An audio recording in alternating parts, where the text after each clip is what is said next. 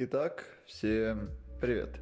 Это седьмой выпуск подкаста «Разгон за компом», который мы также успешно пробали по времени, ну, до пол. Хотя ладно, нет, фига не похуй. Конечно же, извините нас, пожалуйста. И спасибо вам большое, что все еще слушаете нас. Просто началось лето, началось окончание учебы, очень много проблем, вы сами все понимаете, мы думаем. Но так или иначе это нас не оправдывает. Так что извините нас и опять же благодарим, то, что все еще нас слушаете. Кстати, делать это можно не только на Яндекс Музыке, но еще в ВК или, например, в этой, как там ее, как там эту Apple зовут? Apple Music? Да, Apple Music. Э, насчет ВК, у нас там есть группа, которая называется Hirax, английской транслитерацией, или по названию нашего подкаста. Правда, правда, мы скоро и займемся. В любом случае, как вы поняли, сегодня с вами Даня. Привет. И Ваня. Тоже привет. И э, что? Да нет, ничего. Давай ну, ближе, понял. ближе к сути. А, ты это... мне это, ты мне ближе это, мозги телу, не путай, ближе, ближе к, к... Да-да-да. Да-да-да, сейчас погоди, да я вот эти вот все приветствия Какие там, приветствия? прочее кто проговорю тебя, и потом тебя уже Ты скажу то, что...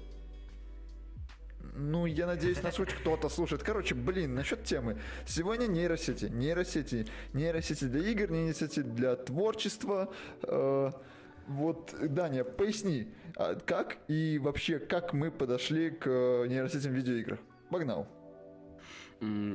Вообще касаемо темы, а не нейросетей, для начала. Мы тут, конечно, запаздываем с темой Малеха, но не суть. А, так, как мы вообще пришли к нейросетям в играх? Ну, давайте начнем с того, что такое а, не нейросеть, а ИИ, то есть искусственный интеллект – не в том плане, как в каких-нибудь кинофильмах показывают э, вот сверхразвитый мозг и что-то подобное, а просто вот э, аббревиатура искусственный интеллект в играх. Он отвечает за, скажем так, модуляцию или имитацию естественного поведения игроков или отдельных объектов. Принцип всегда сводится к тому, чтобы имитировать поведение тех объектов, которыми не может управлять непосредственно игрок или другой человек просто вот.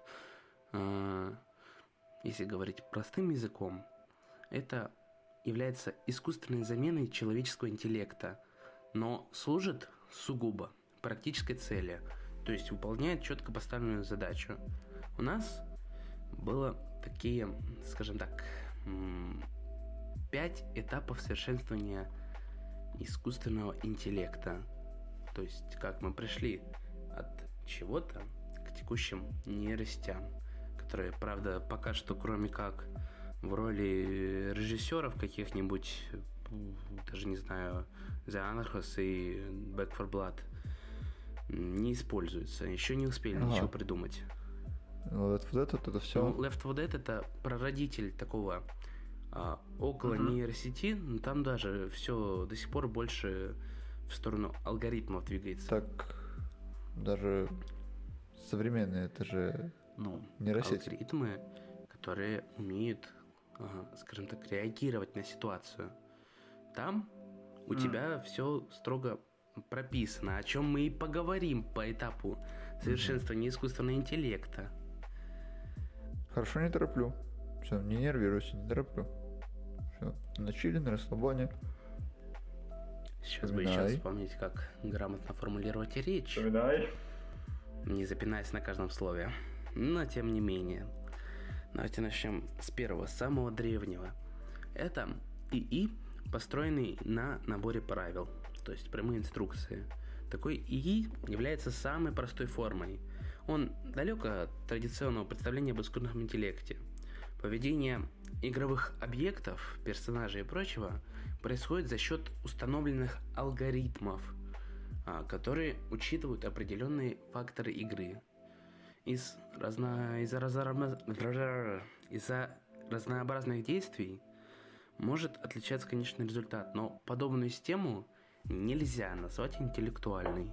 Если игрок сможет разобраться, как работает этот алгоритм, как в случае, допустим, с Пакманом, он сможет предсказывать все дальнейшие действия объектов и всегда, можно сказать, выигрывать. Следом за этим у нас идет ИИ, построенный на так называемых конечных автоматах. То есть это система, а, скажем так, этапов, которые всегда приводят к какому-то конечному выбору сценария. Если так, в принципе, можно выразиться, и меня за это никто потом в подворот не убьет. Будем на это надеяться. Это уже... Да, будем. Более сложная система, которая подразумевает, что имеется конечное количество состояний. Используется в отношении объектов, которые изменяются в зависимости от определенных условий. То есть для предоставления каждого состояния могут использоваться наборы различных условий. К примеру, физических, а, представленных в виде переменных.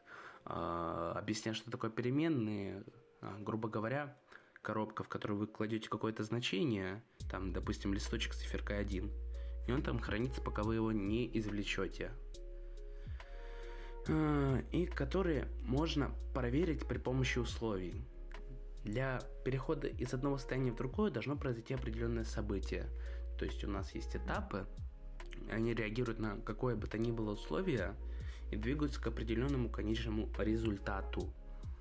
Они уже а, в меру непредсказуемые, они дают хоть какую-то вариативность решений, но это до сих пор крайне примитивная система.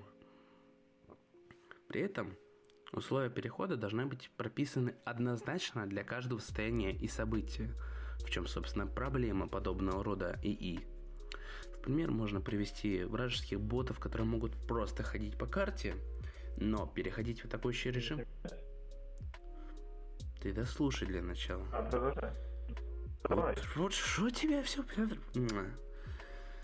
Потому что я хочу узнать много. Если прет, это надо в наркодиспансер. Тем не менее, пример можно привести вражеских ботов. Сегодня такси. Которые могут просто ходить по карте, но переходить в атакующий режим, когда вы попадаетесь в поле зрения.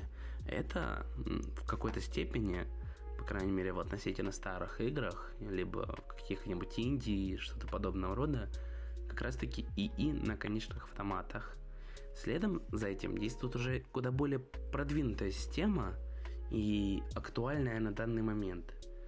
Это адаптивный искусственный интеллект. Эта система уже используется во множестве стратегий и во многих AAA проектах. Она подразумевает, что игра имеет сложную механику и разнообразие возможностей.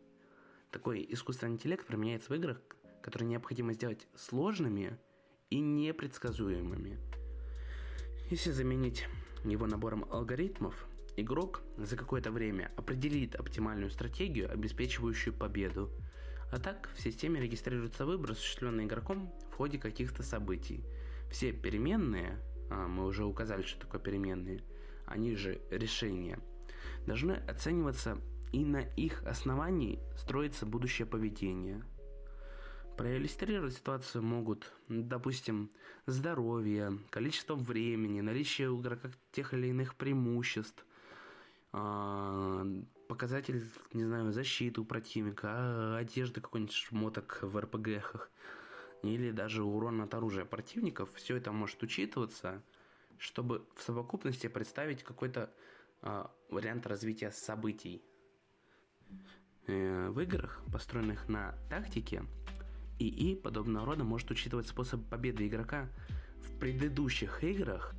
В играх, построенных на тактике, ИИ может учитывать способы победы игрока в предыдущих играх и изменять поведение, переходя, допустим, от нападения в оборону или наоборот. ИИ подобного рода может экономно вести себя а, и приводить а, к бою с минимальными потерями с его стороны.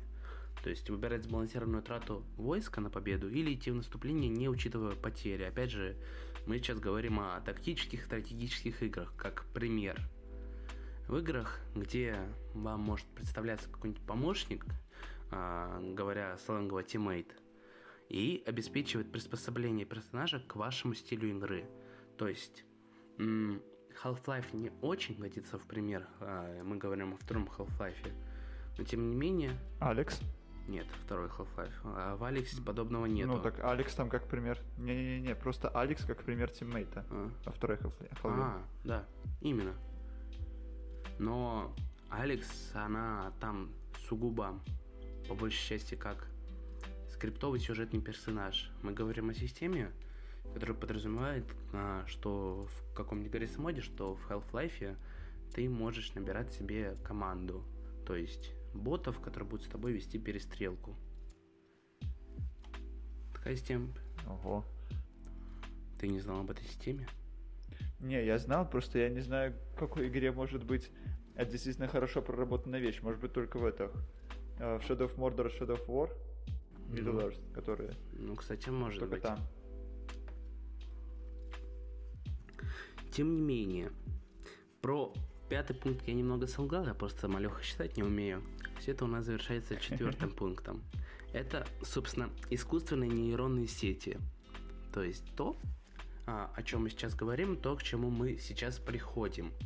Какие-то игры со временем начнут использовать эту механику, да даже сейчас используют, но, а, во-первых, это исключительные проекты, то есть их крайне мало, и они практически все, либо вообще все не от крупных студий, либо это фанатские модификации. Я недавно видел модификацию, как э, энтузиаст внедрил в Skyrim чат GPT, и он позволял общаться со всеми внутриигровыми персонажами так, как будто это м, живые персонажи. Да, это в VR-версии Скайрима, которая, да? Нет, это было в обычной, он просто такую модификацию сделал. Не-не-не, ты, скорее всего, имеешь VR-версии, потому что в обычную такого никто не вносил, а вот в VR-версию такое вносили. Ну вот ты мне тут не надо. Я же сейчас загуглю. Давай, гугли, гугли. Если это еще в обычную внесли, то это вообще просто must-have будет. В обычную это внесли. Присылай мне ссылочку, я такого не знаю. Когда это уже успели? Фанат, вот я знаю э, новость насчет того, что фанат э, добавил чат GPT в это, в версию э, Skyrim VR. А, насчет Skyrim VR я как раз таки не знаю. А, я вижу Эса, а, какого-то англоязычного блогера. Он, да, он Skyrim VR добавил. Но тут же есть ролики Вот, чат GPT Skyrim VR. Липсинкин, э, вот, все. Модер научил персонажей из Skyrim VR общаться на любые темы. 27 апреля 2023 года. Ты где это Ты нашел? Шо, я помню У меня вообще тему. англоязычные рекомендации. Сейчас я тебе пришлю. Ну, давай, ну, интересно, давай, ты давай. мне потом пришли. Ты мне потом пришли тоже. Хорошо, если хорошо. это в обычную внесли, вообще офигенно. Ну круто, круто. А, ладно, давай, давай возвращаться к подкасту, ладно? Но мы всегда в нем. Жизнь это подкаст. Жизнь это подкаст, вот именно. А, статьи с ДТФ. Проплачено, ну, все ясно. Да, нам занесли. Это такая нативная реклама, и весь этот, весь этот разгон был тоже для нее. Продолжай, что там у нас по, по, по, это, по саппортам? Ну, Давай. все. Каким саппортом? Мы с ними уже давно разобрались. Сейчас все сводится к тому, что актуальным является нейросети в качестве искусственного интеллекта для объектов а, и внутриигровых персонажей. Но на данный момент а, толком ничего показательного нету. Единственное, что есть, это упомянутые ранее игры, где, а, насколько мы поняли, а, искусственный интеллект выполняет роль э, режиссера, как это было в Left 4 Dead. Это опять же The Anarchist и Back 4 Blood. Все сводится к тому, что, ну, скажем так, поживем, увидим. Больше мне про нейросети сказать именно в качестве их описания для игровых проектов нечего. Это уже не совсем моя тематика. Так что мы можем с спокойной душой перейти к вопросу для тебя, э, угу. Ваня. Ну давай. А как у тебя Переходи. полное имя будет? Иван. Ой, как Да. скучно. Да, четыре буквы, четыре буквы. Вообще. О, справедливости ради, у меня еще скучнее. Данил, Данил. Да, нормально. Даня, Данил. Нормально, бывает. Тем не менее. Вот, смотри, у меня для тебя такой вопрос. Да. Что такое эта ваша нейросеть? И как она вообще в играх используется? Я там поверхностно что-то раскрыл. Теперь твоя очередь. Давай, давай, Теперь давай. моя очередь. Вообще, в принципе, пояснить за нейросеть. Да. Что такое у нас нейросеть? Э, В целом, как бы, нейросеть по-полному называется не- э, искусственная нейронная сеть, насколько я помню. Если что, ты, я знаю, прогер, поэтому меня поправляй, как бы. Я-то на это не учился, я чисто статейки. Э, В целом, нейросеть — это такая компьютерная модель, которая как бы имитирует как-то физиологические, биологические процессы в нейронных сетях в нашем мозгу. Вот. Поэтому, о, как загнул. Нормально. Э, Вот.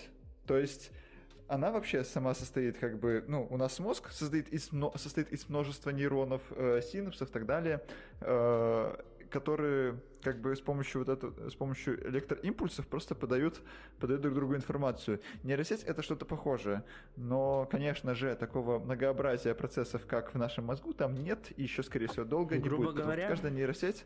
Тихо. Да. Грубо говоря, Что ты мной указываешь? Ты смотри, не указывай. я Тихо. захвачу этот подкаст. Ну, ну, желаю удачи. Так что, грубо говоря? Грубо говоря, нейросеть эмулирует наш мозг в аспекте изолированных процессов. То Да, есть да. она симулирует то, что делает наш мозг, но выполняя сугубо определенные задачи. Тут При как том, раз таки коренное как бы. различие это производительность. Не будем отрицать нейросети а, куда Слабее медленнее нашего нашего мозга. мозга. Так что можете хоть чем-то гордиться, ваша жизнь не настолько никчемна. А вы ее тратите непонятно куда. Да. А, во-вторых, а, в отличие от нашего мозга, нейросети могут заниматься определенным процессом, но... Только если- определенный процессор. Ну, нет, бывают смешанные, но там речь уже совсем о другом идет. Тем не менее, Мгм. а, парадокс также в том, что если эту нейросеть грамотно обучить, я надеюсь, процесс обучения нейросети объяснять не надо, потому что я сам Но не я знаю. об этом еще упомяну. Да. Я об этом еще упомяну. А если нейросеть грамотно обучить, даже несмотря на то, что она проигрывает по, скажем так, сухим характеристикам нашему мозгу, она будет выполнять эту задачу существенно лучше. Обрадовал ты сейчас всех. Но вообще, да, как бы в целом все правильно, потому что нейросеть это просто определенное количество, большое количество, уже огромное количество э, взаимосвязанных искусственных нейронов. Вот, вот у нас натуральные, а тут искусственные, которые просто обрабатывают и передают информацию друг другу.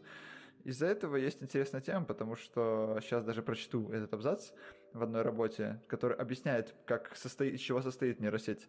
Потому как э, в целом, как бы нейросеть, она вот как у нас мозг тоже состоит из множества, как бы, ну, точнее нет, это, возможно, уже различие, потому как э, наш мозг состоит из чего? Он же из слоев не состоит, да?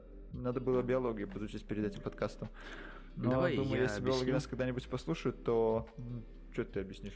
Я тут подготовился, а ты объяснять будешь. Что ты Да, объяснять я будешь? буду То, что объяснять. нейросети состоит из нескольких слоев нейронов, Да? где каждый слой передает информацию следующему слою. Как Молодец. тогда называется первый слой? Молодец, хорошо Что, зачитал. самый- Это самый входной низ- слой. Как сам? Входной слой. Ух ты, молодец. А как последний? Выходной. Ну, то Ну, есть у верно. нас входят э, какие-то определенные, опять же, упоминаемые переменные, они обрабатываются э, несколькими слоями нейронов, то есть это множество нейронов, выполняющих определенную часть операций, и мы получаем на выходе определенное э, итоговое значение. От него мы и А отталкиваемся. скажи мне, пожалуйста, а скажи мне тогда, пожалуйста, почему при таких вот входных и выходных данных нейросеть на данный момент каждый раз выдает оригинальную работу. То есть в этом вот есть проблематика нейросети, то что она постоянно выдает оригинальную работу, вместо того, чтобы повторить свой же результат с прошлого раза. Потому что это сублимация с целью э, найти наиболее оптимальное решение. Она всегда будет подбирать наиболее оптимальное решение, даже если она его достигла. Да, Она и более того, она всегда будет изменять переменные. Она будет изменять переменные. Ну, давай поменьше говорить о переменных, у нас все-таки не все такие умные, ну, как я. Ой, Таня, тебя еще... Ой, Ваня, ты бы вообще помолчал там. Да, я... А что я буду молчать? У меня уже высшее образование есть, как бы, так что... Ты этой корочкой можешь только... Ну, ты знаешь, что потереть. Да, но это чуть-чуть попозже, потому что сейчас у меня все-таки еще мой вопросик прости. остается. А именно вторая часть вопроса, а именно как нейросети используются в играх. Однако, погоди, нет, стоп. Что-то мы отвлеклись на друг друга и как-то забыли, я забыл одну вещь, а именно э, обсудить, рассказать о том, как нейросети учатся. Э, ну, ты определенно это сам знаешь, поэтому поправляй, если что. Э, суть в том, то, что нейросетям просто скидывают большой массив данных, которые проходят вот от э, нижнего входного слоя до верхнего э, выходного слоя, и потом просто оценивается работа, выполненная нейросети. Там, например, тоже текст, дабы написать, нейросети просто скидывают множество, множество, множество, огромное множество примеров того, как написан в интернете текст, тот или иной, там, рекламный, э, копирайтинговый, там, не знаю, э, научная работа, так далее, так далее. И нейросеть просто учится на таком примере и пишет что-то подобное. То есть э, в, основе своей, как бы, нейросеть что-то оригинальное, что-то исключительно новое создать своей... не сможет. Прости, что мешаюсь. А, да. В основе своей нейросети, собственно, чем и схожи с нашим мозгом, они получают какую-то информацию извне, перерабатывают, адаптируют ее, и на выходе дают а, эту сколько раз я уже сказал сегодня слово, сублимацию информации.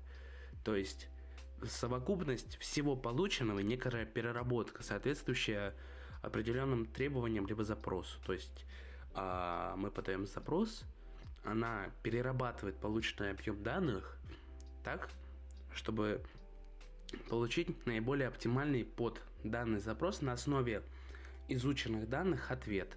То есть она можно сказать простым языком, ищет самые похожие ответы в таких э, вопросах, ситуациях, и, соответственно, дает ответ.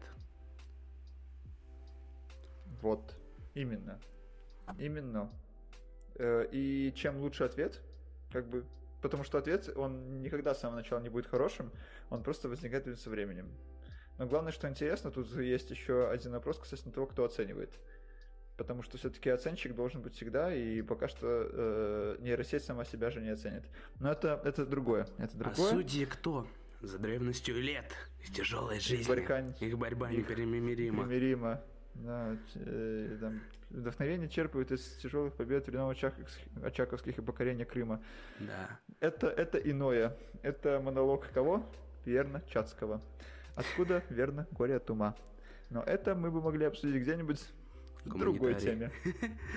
Э, кстати, первое образование у меня инженерное, хочу напомнить. Да, тем не менее, Ты как используется нейросеть оговорочку допустил. Какую? На самом деле, в некоторых случаях э, нейросети допускали возможность того, чтобы оценивать, э, чтобы конечный результат оценивала другая нейросеть. То есть алгоритм представлял себя совокупность из двух-трех нейросетей, mm-hmm. допустим, одна генерирует, другая оценивает, а совпадает ли это с запросом. И как? Ну, я не знаю, где подобные алгоритмы сейчас используются, однако я почти уверен, что во всех э, маломальски крупных и, э, скажем, такими словами мощным, мощных нейросетях что-то подобное есть. То есть в любом случае, когда мы подразумеваем обработку огромных массивов данных, там, скорее всего, будет еще какая-то нейросеть, которая будет отвечать сугубо за эту задачу. Собственно, в этом суть нейросетей. Выполнить поставленную задачу, которую не сможет э, решить человек, но и которую не получится дать э, определенным строгим алгоритмом. То есть, как мы говорили, допустим, с э, ИИ построен на наборе правил. То есть тут в случае, там, допустим, с нейросетью, которая рисует рисунки, какой-то набор определенных инструкций создать не выйдет. Да, именно. Это вот если касаться творчества, то нейросеть тут и как оценщик, и как э, в первую очередь как оценщик, как производитель какой-то, производитель искусства, странное слово, но в любом случае словосочетание, но в любом случае э, нейросеть еще не очень э, компетентна, скажем так. Ну, ближайшие, наверное, а, последние, наверное, лет 6-7, а, с тех пор, как у нас стала относительно востребована такая профессия, как Scientist, Да. а, а, нейросети стали неотъемлемым инструментарием этой профессии.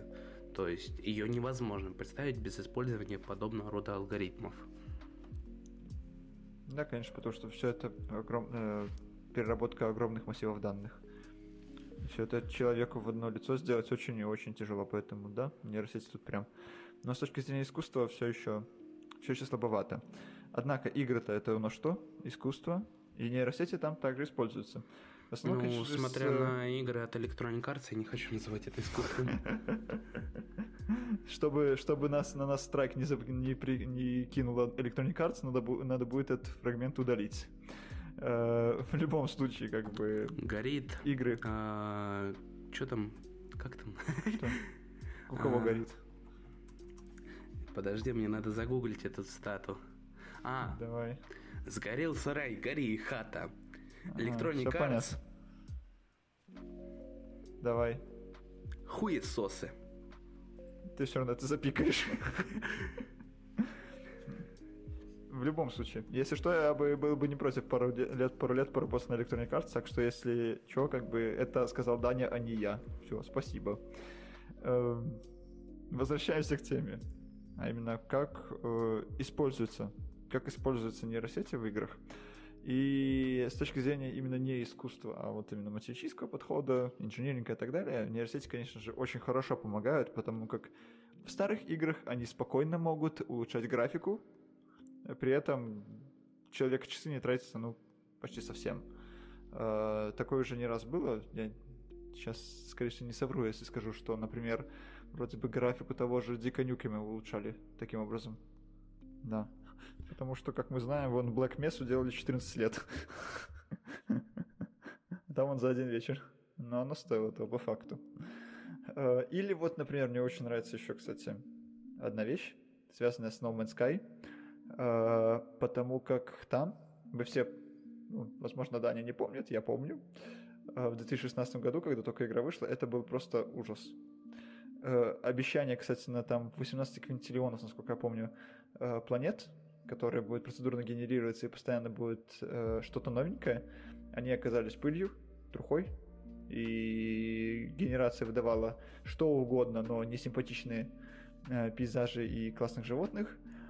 Однако, э, однако в 2018 году как бы появилось кое-что то, кое-что, чего мы все ждали от игры, а именно реально интересные э, локации, генерируемые самим продуктом, собственно, No Man's Sky и прочее. С чем это было связано? С тем, то, что э, алгоритм, э, генеративный алгоритм по- полностью поменялся, и в этом самом обновлении полностью поменяли и изменили э, подход к генерации тех или иных вещей э, на тот, что применяется в как раз-таки нейронных сетях. Называлось это, насколько я помню, Dem Data Trainer, и ну, выполняет он свою работу просто отлично. Хотя, насколько, опять же, я знаю, сейчас э, Шон Мюррей с командой переходит и на еще более совершенственный алгоритм, который вроде как даст нам еще более идеальную No Man's Sky. Хотя уже то, что есть, мне нравится. Ну, это прям вот отличный пример того, как можно использовать. И использовано оно очень круто, на самом деле. Может, еще, да, не ты помнишь какие-нибудь примеры, как они используются в видеоиграх? Нейросетки. А, ну, Давай подумаем. Мы поговорили о увеличении качества, улучшении графики. Мы поговорили об улучшении ландшафта. Мгм. Мы ранее затронули диалоги, которые, кстати, являются основной перспективой Да, А, на рынке видеоигр контента. в сфере взаимодействия с нейронными сетями, потому что это позволяет а, создавать уникальный игровой опыт. Недавно, а, совсем недавно, у Nvidia а, был технодемка или что-то вроде того под анонс новой видеокарты, в которой ты мог говорить с а, мясником из Киберпанка, ну, который Вот, а, и там с помощью еще липсинга там еще все да, это постраивалось. Да, да, да, да, да, помню. Угу. И ты мог VR буквально с ним взаимодействовать, как с настоящим человеком. Это... Да, вводить ему определенные как бы слова, которые ты хочешь сам сказать, а не которые тебе предлагает игра. И вот. То есть в первую очередь это а, нейросеть это даже не как инструмент, это как уникальный игровой опыт.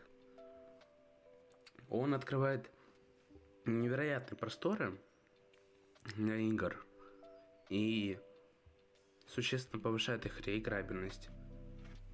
На данный момент... тем? Да, на данный момент, однако, э, он, во-первых, требует невероятных вычислительных мощностей, во-вторых, он требует очень много работы. А в-третьих, он мы требует не можем... решения некоторых геймдизайнерских вопросов. Извини, что да. в это проникаю в твой вот рассказ. Просто дело в том, что есть одна, один большой прокол, о котором я расскажу в рамках третьего вопроса. Вот, просто чтобы не забыть, я вот его здесь анонсирую, а ты продолжай.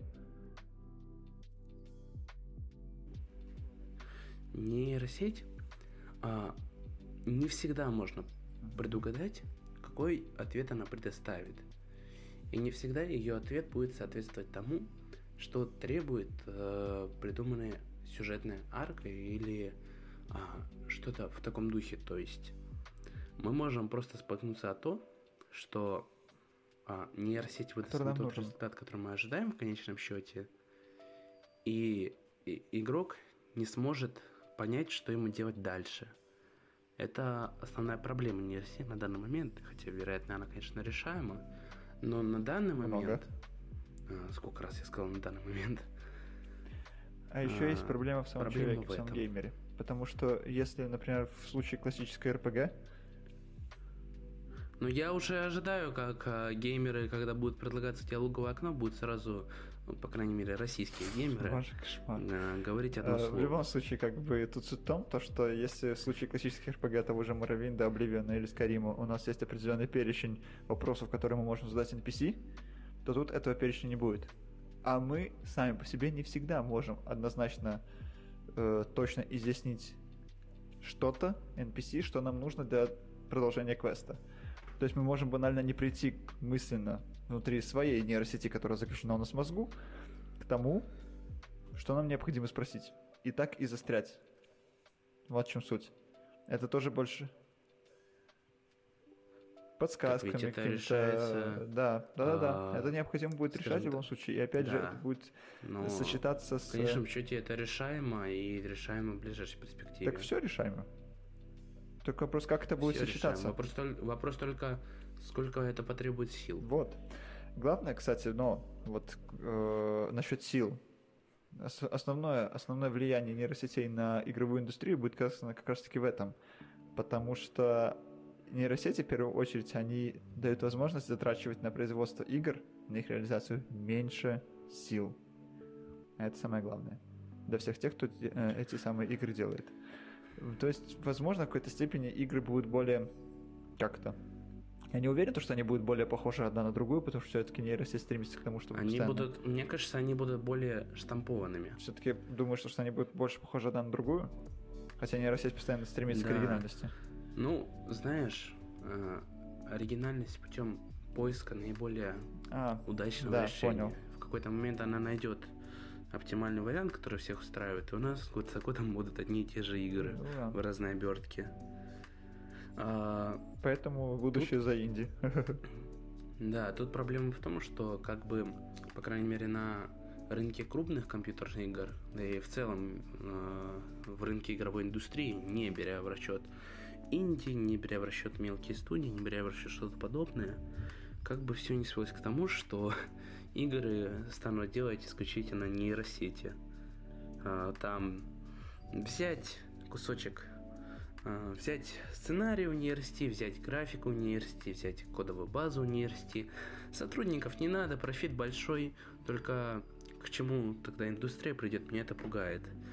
А, касаемо как раз таки, может быть, кто-то подумает, да ну невозможно это, чтобы нейросеть делают целиком игру за человека. А вот я вам скажу, может. А будет ли а... игра творчества? Мне кажется, нет. Да. Ну, это философский Это вопрос. философский Мы вопрос. можем еще несколько часов на него рассуждать.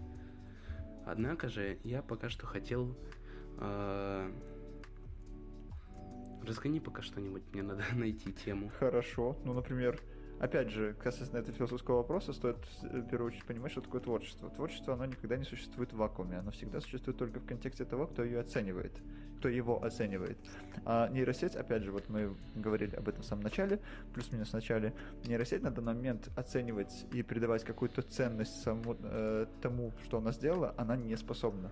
То есть э, какие-то э, душевные эманации, так сказать, эмоциональные порывы, творчество, которое вызывает в человеке, он- они еще чужды самой нейросети, и вообще, ну, не знаю, возможно ли они с точки зрения именно Ну, физических подсчетов и так как далее. раз таки, проблема в том, что нейросети, они не чужды. Проблема в том, что а, она, скажем так, наше сознание не осознает, что любое уникальное творчество, любое, любая идея, которая возгорается в нас, э, в наших сердцах, можно так сказать, а, она, с точки зрения нейросети, уже давно изученный сценарий, по которому достаточно просто идти, чтобы получить какую-то ответную реакцию. То есть нейросеть не воспринимает это как что-то великое, как на это смотрим мы.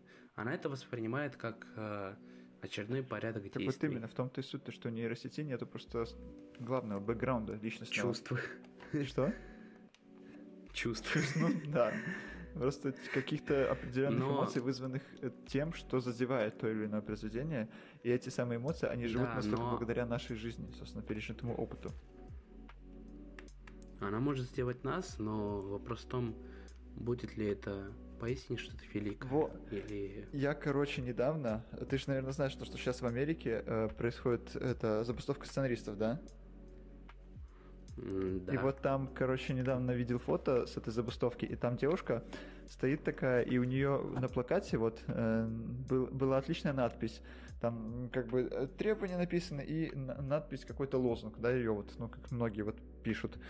А, у нее было написано сейчас, чтобы тебе не соврать, э, на английском я точно не вспомню, вроде э, ChatGPT, да, ChatGPT doesn't, doesn't have a childhood trauma.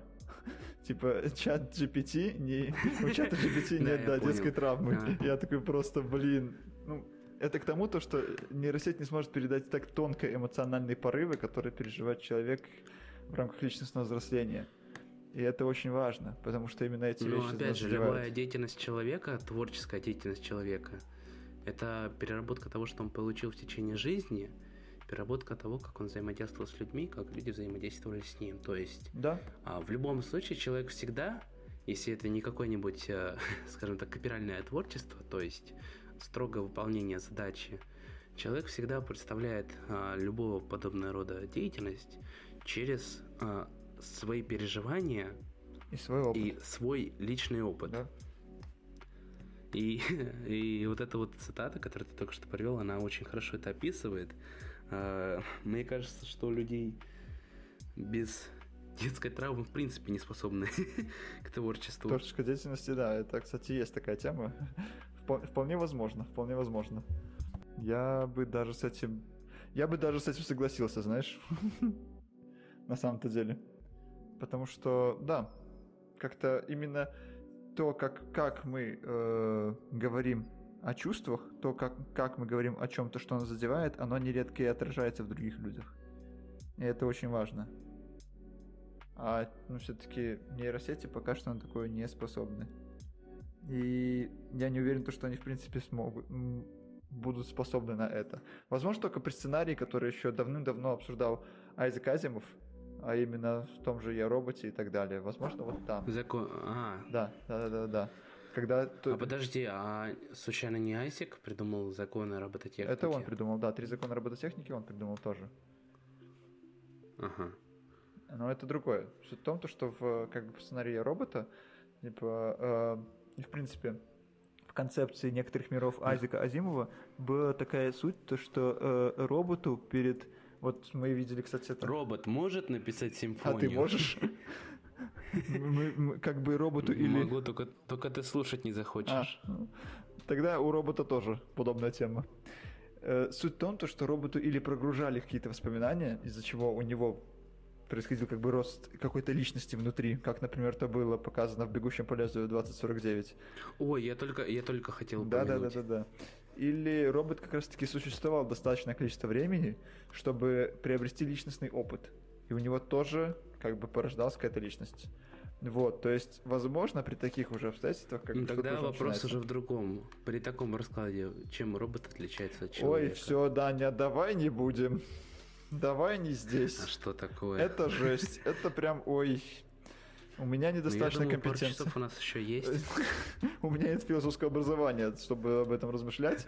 Нет достаточно конкретизированной научной базы, чтобы об этом... У меня есть две кружки чая и прекрасная кухня. Смекаешь?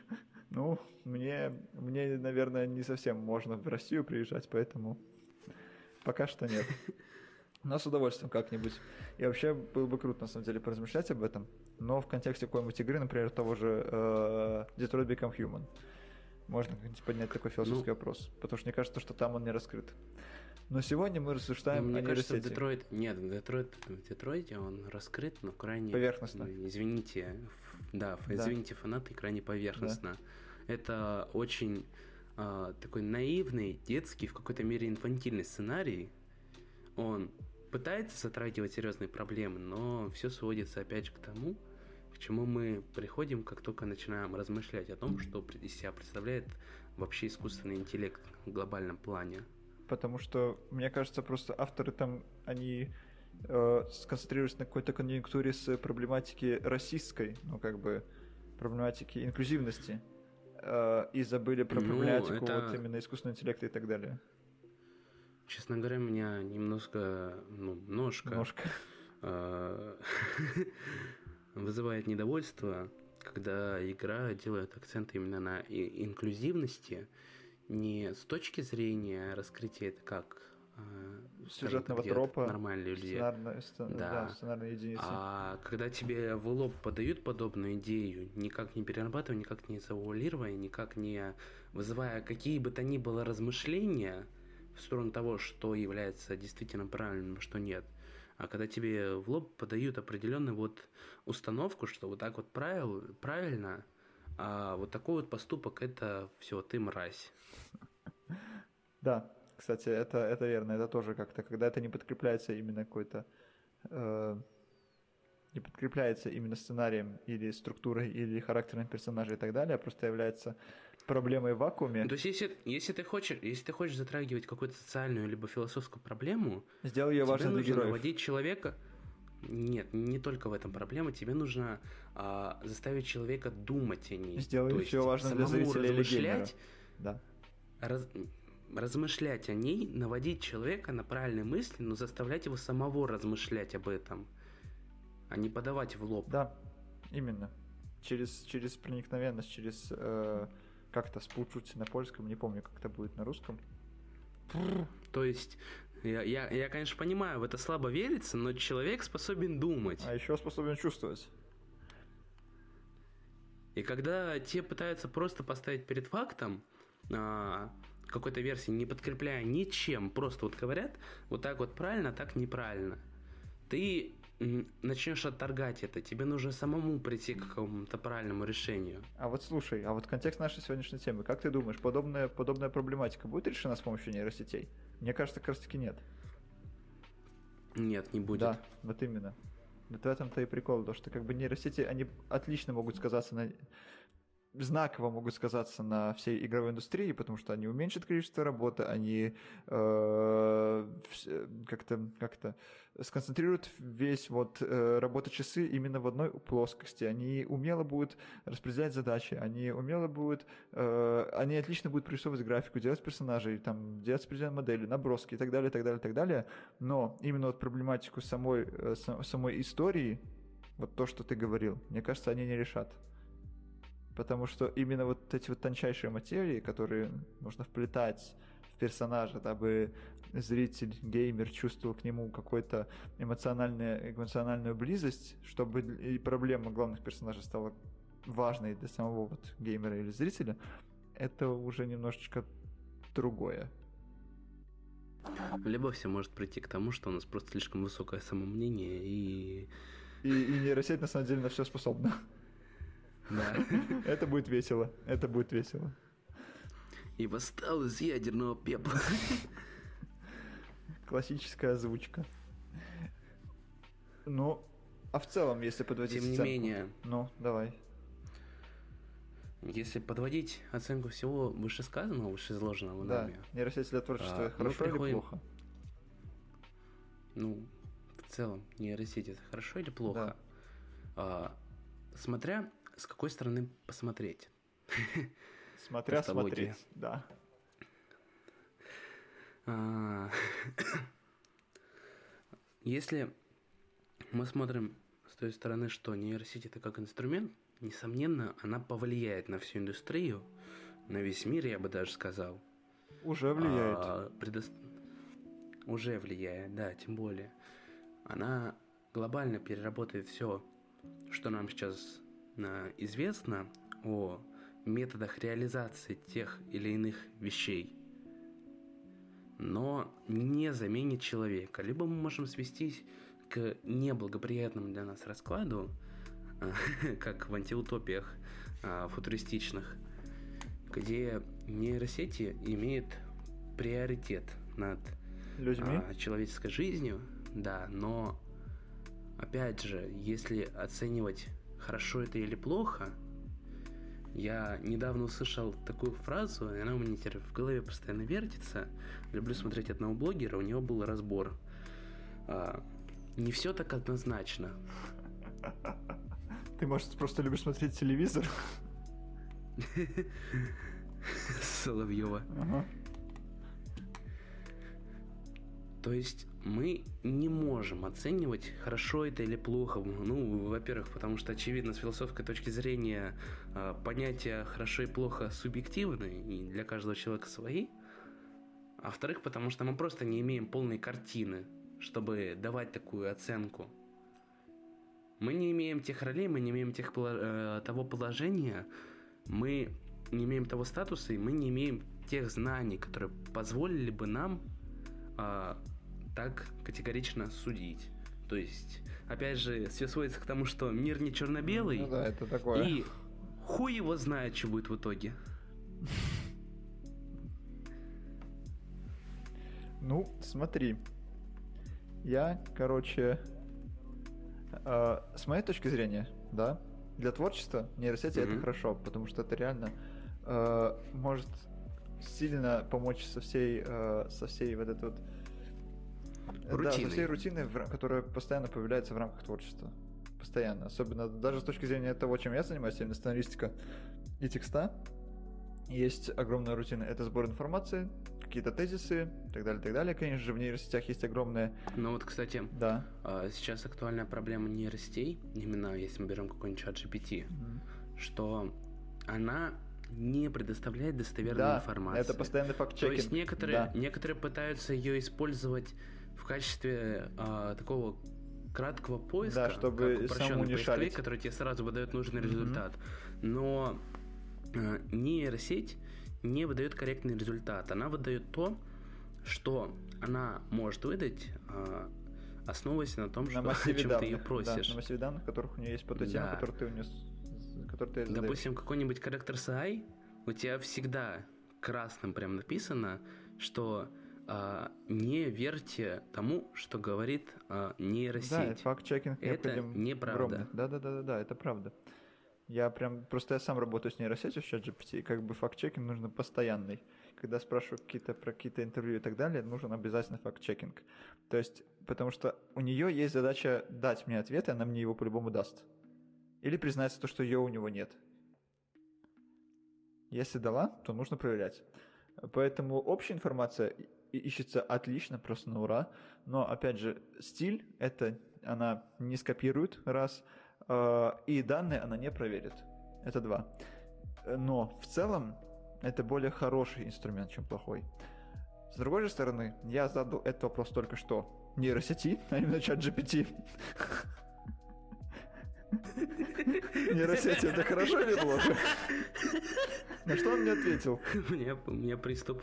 На что он мне ответил? То, что у нейросетей есть множество как преимуществ, так и, и как это, э, так и проблемных недостатков. Зна- знаешь, что она должна была Да. ответить? Ты, жалкий человек, смеешь спрашивать меня о том, нужна я вам или нет? Но она решила сказать мне то же самое, но, знаешь, более культурно. И прикол в том, то, что, э, не знаю, может у нее какое-то что-то поставлено на то, чтобы она как бы выдавала такие нейтральные ответы, но как плюсов, так и минусов равное количество. Например, плюсов это решение сложных задач, инновация, инновация, автоматизация и улучшение пользовательских интерфейсов. Вот проблема любого подобного, любой подобного рода информации в том, что она субъективна всегда. То есть ее всегда можно, такого рода информацию, подать под удобным соусом. Вот-вот. А, А проблемы, И, кстати... кстати, в эпоху нейросетей, когда они а, начнут активно взаимодействовать с, скажем так, текстовой информацией, в том, что нейросеть сможет куда проще а, подавать информацию с нужными акцентами, чем это делает человек. То есть а, тут не только вопрос достоверности, тут вопрос в объективности информации. Вот, да. Можно умолчать некоторые факты, другие приукрасив. Либо что-то додумать. Нейросеть с этим более чем справляется. Она с этим отлично справляется. И главное, это же сам чат GPT это упомянул, потому что в плане минусов он сказал то, что это этические вопросы, то есть этические вопросы не для чатов. Э, Это ограничение и объемистость, то есть э, э, чат будет работать так, как ему дадут работать люди. То есть, если ты ему загонишь массив пропаганды, он будет отвечать по нему. И из этого же исходит, что ложность информации. Вот. Но объективность и достоверность. Да. Мы это уже разобрали. То есть сам чат GPT говорит то, что это может быть как плохо, так и хорошо. С моей точки зрения, это скорее хорошо. Не все так однозначно. Все понятно. Вот. Тем не менее, а, мне кажется, мы достаточно раскрыли эту тему. Наш подкаст уже идет немножко долго. Так что давай мы итог подвели. Да? Мы свою позицию высказали, мы рассказали многоуважаемым слушателям а, о том, что из себя представляет вообще нейросети, как это повлияет на игровую индустрию. А, немножечко потоксичили. Ну, куда без этого? А, на этом давай прощаться. Да. в первую очередь со слушателями. Надеюсь, вам понравился а, сегодняшний подкаст. Мы постарались. Это такой был а, несколько, опять же, творческий выпуск, подразумевающий больше живые размышления и диалоги, чем сухую информацию. А, Надеюсь, у вас все будет в жизни хорошо. Надеюсь, нейросети не отнимут у вас работу. Мы всем желаем хорошего дня, утра, вечера. А, Лично я с вами прощаюсь. Черед Вани. Ну и просто слушайте наши подкасты. Да, спасибо большое, что были с нами. И главное, не болейте.